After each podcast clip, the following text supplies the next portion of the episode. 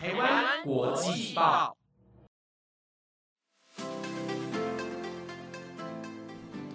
大家好，欢迎收听台湾国际报专题留学派，我是主持人如燕。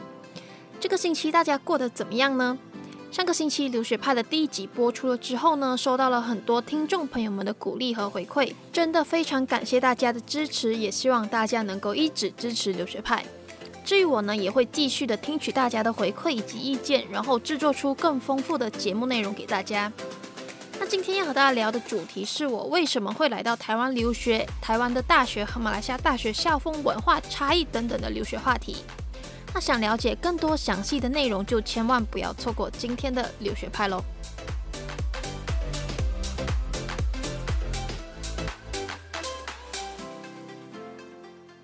开始呢，要和大家聊的是我为什么会来到台湾读书。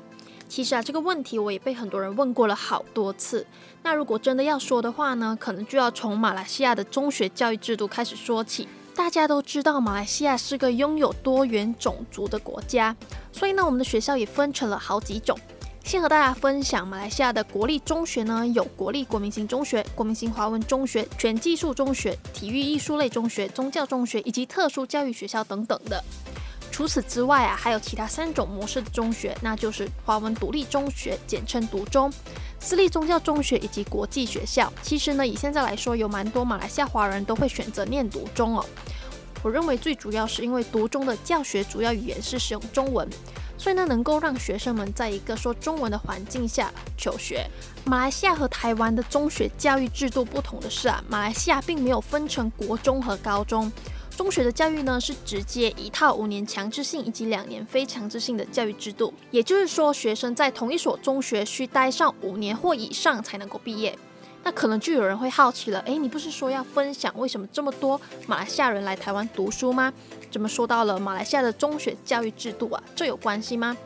有，当然有，因为我会来台湾念书的第一个原因就是因为这个华文独立中学呢推行了六年的教育，读中生们呢能够通过报考统考和大马教育文凭简称 SBM 作为升学的管道。但是呢，至今啊，马来西亚政府仍然不承认统考文凭作为国内国立大学的升学管道，所以导致拥有统考文凭的华裔学生只能通过选择申请国内的私立高等学府或者出国念书。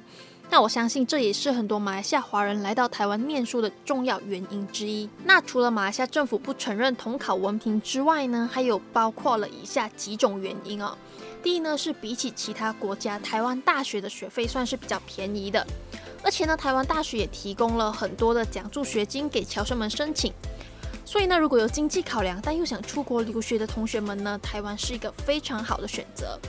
那第二呢，是台湾主要呢以中文来沟通，比较贴近马来西亚华人的母语，而且呢也能够继续的使用中文来求学。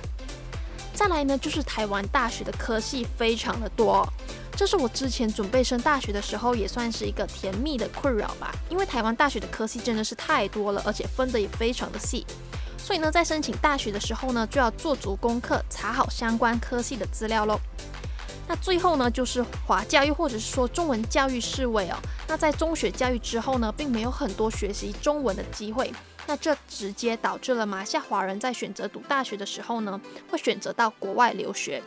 好，那大概和大家分享了为什么我以及会有这么多的马来西亚华人来到台湾念书之后呢，就要和大家来聊一聊关于台湾和马来西亚校风文化的差异啦。那在这里先和大家说明一下，我并没有认为哪一国的大学会比较好，只是单纯的以我的经验和大家分享两国校园的差异。那话不多说，我们马上开始吧。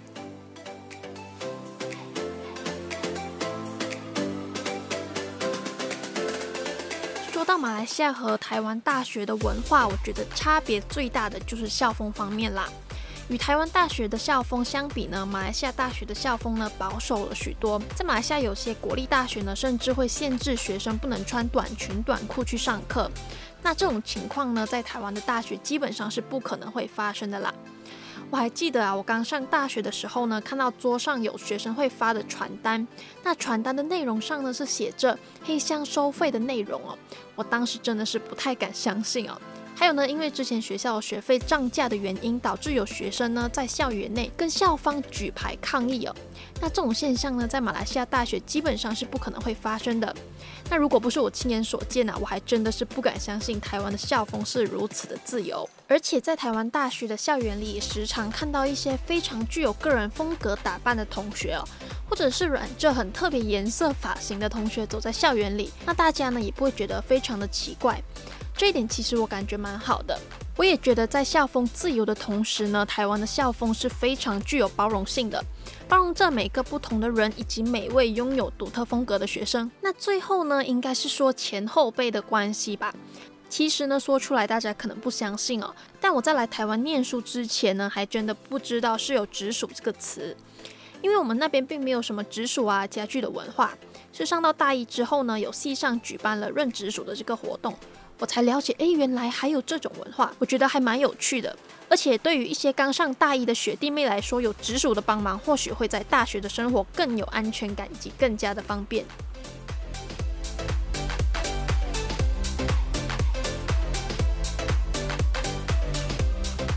以上呢，就是我认为台湾和马来西亚大学的校风差异啦。也希望可以透过我的分享，让大家更加的了解马来西亚的校风文化。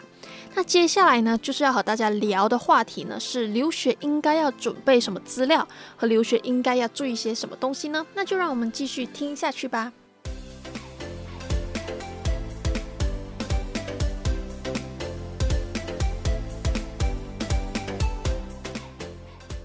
一呢，就是要准备自传跟读书计划了。自传相信大家都有写过吧，就是呢要把自己的优点以及竞争优势哦说给留学的学校知道。当然啦，简单易懂写重点是最重要的，就是可以让读你自传的人呢看了觉得哇，这个人好厉害啊的这个感觉哦。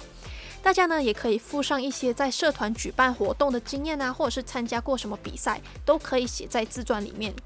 虽然说啊，在自传里面呢是要展现自己的竞争优势，但所有写的东西都必须是真实的，绝对不可以有造假的资料。因为呢，有些大学可能当你通过了书审之后呢，还会有面试的这个环节。那在面试的环节的时候呢，可能面试官就会问到关于你自传里面的内容哦。其实呢，说到资料真假的部分，也不只是自传啦，在准备任何资料的时候呢，都不能够造假。那除了刚才所说的呢，我觉得还有一点呢也是非常重要的，就是呢你要表达你想读该科系或者是该学校的欲望以及热情哦。那当然呢，大家都可以附上自己的理由啦。那除了自传以外呢，读书计划也是同样重要的。其实呢，读书计划也可以称为留学计划或者是未来规划。那为了说这一点呢，我还特地找回我以前申请大学所写的读书计划哦。那我就对比之前自己写的读书计划来分享给大家。但是呢，我是分成大一、大二、大三、大四应该要学习什么、考什么证照之类的。我也记得有看过有些人是分成短期啊、中期和长期。那大家呢也可以根据自己的习惯啊，或者是自己的喜好以及自己的规划去做一些调整。除了自传和读书计划呢，接下来大家也可以去找可能跟你关系比较好的老师啊、教授，甚至校长来帮你写推荐信哦。其实呢，有师长的推荐信真的会帮助大家不少哦。那如果说要申请的科系像是设计类啊，或是大众传播类比较需要看作品的科系呢，大家也可以把你们之前所做过的作品呢制作成一本作品集。那相信也会帮助大家加分很多。最后呢，可能大家要去留学的国家，可能需要有英文检定的考试证明，所以呢，这一点大家也要提早准备咯。但像我的话，我是来台湾留学嘛，所以呢，这一点的话呢，我是不需要的。所以呢，大家也可以根据自己要去留学的国家来做一些功课。那除了以上的留学资料，大家也可以根据自己所留学的国家或者是所留学的学校来做更多的准备。接下来呢，就和大家继续的分享一些留学应该要注意的事情。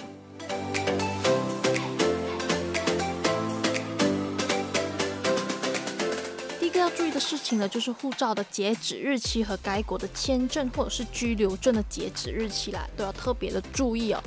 因为我们人在国外嘛，这些签证啊、居留证什么的，就相当于我们在那个国家的身份证。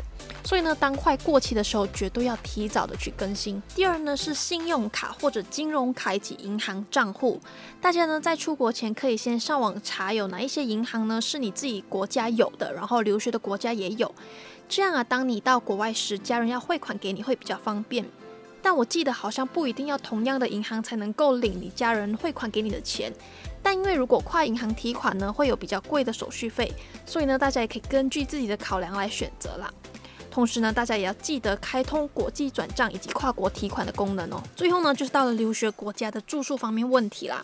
如果说学校已经帮你准备好宿舍了，会帮助大家省了很多的麻烦哦。但如果校方没有安排，又或者你不想住宿舍的话呢，自己在外租房，那签约的方面绝对要非常的小心。在去看房的时候呢，最好也是有朋友的陪伴啦。